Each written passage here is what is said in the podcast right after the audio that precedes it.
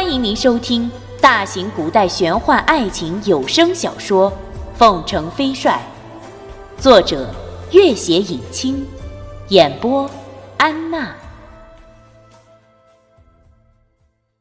第一百五十集，君玉接过虎符，有点意外。这种虎符是兵符中最特殊的一种，可以调遣全国兵力。此番皇帝居然给出这种兵符，可见是要完全消除自己的戒心之举。伴君如伴虎，颈上疑心很重。以前的宗室旧党盘根错节，他都不信任。也万幸你的特殊身份，他不怕你篡权兵变，才会如此放手一搏。君玉点了点头。元静，你也知道，留给我施展的时间已经不多了。我也就不客气推辞了。如今有了这样的绝好机会，我一定会尽力而为的。君越，你现在可威风了，百万大军随便调动。君玉笑道：“百万大军自然暂时用不着，不过北方十三省的兵力可以全权调遣，就真的方便多了。”他掂了掂虎符，我一定会谋求良机，和真木贴尔一场决战。我倒要看看他横行西方千里的铁骑到底厉害到什么地步。他语气平淡，孟元敬却听得那种难以压抑的豪气。经历了许多风雨后，他又成了真正驰骋疆场的凤凰军统帅了。现在真木贴尔的情况如何？以前我真是低估了此人。真木贴尔的几个儿子和四大将领，无不骁勇悍战。各自率领着一支精兵，当年在西北战场和我们较量的只是真木贴尔一支，现在他的几个儿子不但征服了各大草原部落，而且还收复了疆外和西域的一部分，再加上又西夏征服了十几个城邦小国，领土已经完全铺开，财力雄厚。如今真木贴尔整合了各大部落，自己封了大可汗。集中了所有的兵力，如果我们稍有不慎，只怕他挥军南下，称霸天下也绝非难事。孟元敬一直熟悉的是东南战线，现在东南倭寇平定，自己回了朝中为官，对北方战场了解的就不是那么透彻。听了君玉一番话，不禁有些冷汗涔涔。那真木贴尔竟然已经聚集了如此势力。君玉点了点头，在他刚复明的那二十几天里，他并没有急于回西宁府，而是乔装在整个大草原上驰骋纵横，秘密打探真木贴尔的消息。你心里可有对策？对于朝廷来说，最好是巩固蜀中，凭借长江天险发展生产，恢复国力，如此也不怕真木贴尔就能耀武扬威。孟元敬连连点头，巩固蜀中，正是截断了真木贴尔从西南长驱直入的可能。而长江天险和水战都是游牧骑兵不擅长的，能攻能守。至于发展生产、选拔贤才，不但可以消除朱丞相二十年为政造成的恶果，更可以减低常年战争的耗损和创伤。他随口一问。君玉也是随口答出，可见他不知已经对这个问题深思过多久了。那你当前的打算是？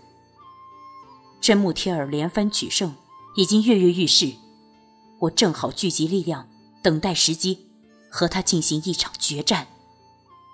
我在朝中会尽力配合你的。多谢元敬。君玉心里十分开心，如今孟元敬为兵部尚书。自己自然不会再像朱丞相遮天时般处处掣肘，很多事情都要方便的多了。我们得到消息，朱瑜被封了驸马，在真木贴尔帐下很受重用。的确如此，朱瑜骁勇有谋，真是让人头疼。孟元敬想起自己和朱瑜联手做的那回小人。自然清楚，朱瑜对君玉的一番心思。但是朱瑜此人素来游戏花丛，品行不端。孟元敬深知君玉绝无可能喜欢他，更不会多看他一眼，便也从来不以为意。如今他家破人亡，流亡异族，竟然又和君玉成为大敌，不禁感叹：真是人生难测。和朱瑜交手，你一定要多加小心，他并不好对付。君玉想起朱瑜临别时的话：“君玉，以后战场相见，我绝对不会对你手下留情的。”略微失神了一下，暗道：“朱瑜啊，你要真正说到做到才好啊。”孟元敬见他不语，知道他心情难受，摇摇头道：“尽管我们和朱瑜从小不和，但是也从来没有想过。”有一天会和他在战场上拼个你死我活。哎，是啊，朱瑜其实也很不容易的。他不容易。孟元敬有点意外。哼，这小子勾引玩弄女人是好手。他投奔赤金族不久就做了驸马，兵权在握，又有什么不容易的？我们得到消息，他很受真木贴尔看重，我看他风光得意着呢。君玉失笑，孟元敬说的倒都是事实。朱瑜给人的印象也确实如此，尤其是他父子叛国后受到优待，他又立下战功，表面看起来还真是荣华富贵、威风赫赫。可是实际上，真是如此吗？君玉，以后战场相遇，你可不能念旧，手下留情啊！孟元敬看他失笑，却有些难过的样子，心里一沉。他不了解朱瑜，却深深了解君玉。看他的神情，不由得十分担心他面对儿时的故人时会做出错误的决定，最终伤害了自己。朱瑜寡情薄义，有时狠绝得无人可比。他朱家被灭族，那是刻骨的仇恨。你作为西北军统帅，正是他的大敌。只怕他遇到你，就是想留情也无法留情。你万万要多加小心啊！俊玉点了点头。我也知道朱瑜不好对付，袁静，你放心吧，我自己会小心的。袁静，我还要拜托你一件事情。你尽管说。俊玉把灵宝山战死的情况讲了一下，又拿出一些金条珠宝。这是孟元敬此行带来的朝廷给他的私人赏赐，他留下了大部分作为军费。元敬，你把这些东西带给灵宝山的家眷吧，希望多少能对他们有点帮助。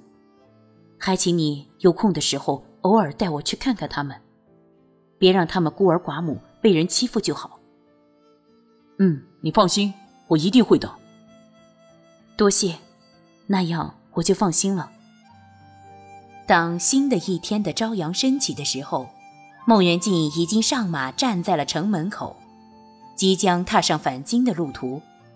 他看看身边的君玉，低声道：“真不知下次见面又是何年何月了。”君玉笑道：“人生总是会相逢的，是不是？我无论在哪里，都会捎音讯给你的。”他又深深看了眼君玉，你不用送我了。君玉也深深看了他一眼。好的，你一路多保重。此时朝霞满天，孟元敬看看前方的路，心里一阵酸楚，猛地打马，马蹄扬起一阵老高的尘土，嘚嘚的消失在远方。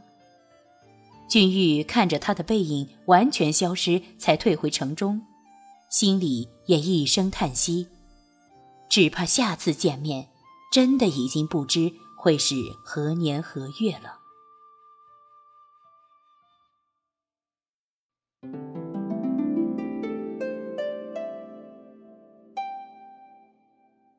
本集播讲完毕，感谢您的关注与收听。